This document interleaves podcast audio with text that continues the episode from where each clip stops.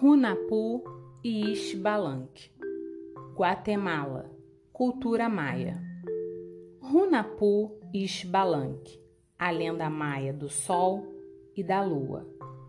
Para os maias, o sol e a lua eram deuses. Esta é a história de sua criação. No começo dos tempos, não havia terra, nem sol, nem lua. Havia apenas o paraíso, morada de Gukumats, pai e mãe de todas as criaturas, e o inferno, a morada de Ahawab e Shibalba, os senhores do inferno. Runapu e Ishbalanque eram os filhos de Rum Runapu. Ele era um pai magnífico e adorável. Rum Runapu e seu irmão Vukub Runapu eram os bons jogadores de bola. Um dia, quando Rum Runapu e Vukub Runapu estavam jogando, os senhores do inferno, Runkam e Vukub Kakish, enviaram o Tukur para convidá-los a um jogo de bola no inferno.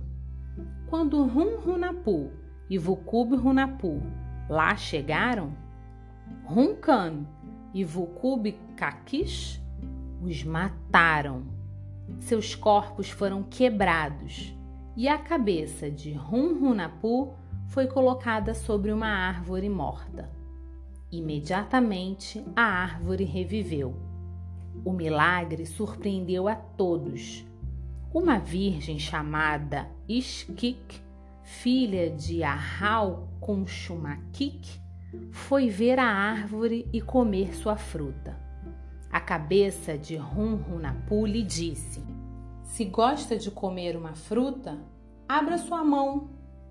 Quando ela abriu a mão, a cabeça ali lançou um líquido branco e disse: com esta saliva eu a engravido. Vá e tenha meus filhos.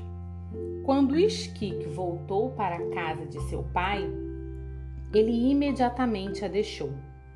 Ishkik foi então à casa de sua sogra e deu à luz dois bebês, Runapu e Ishbalank.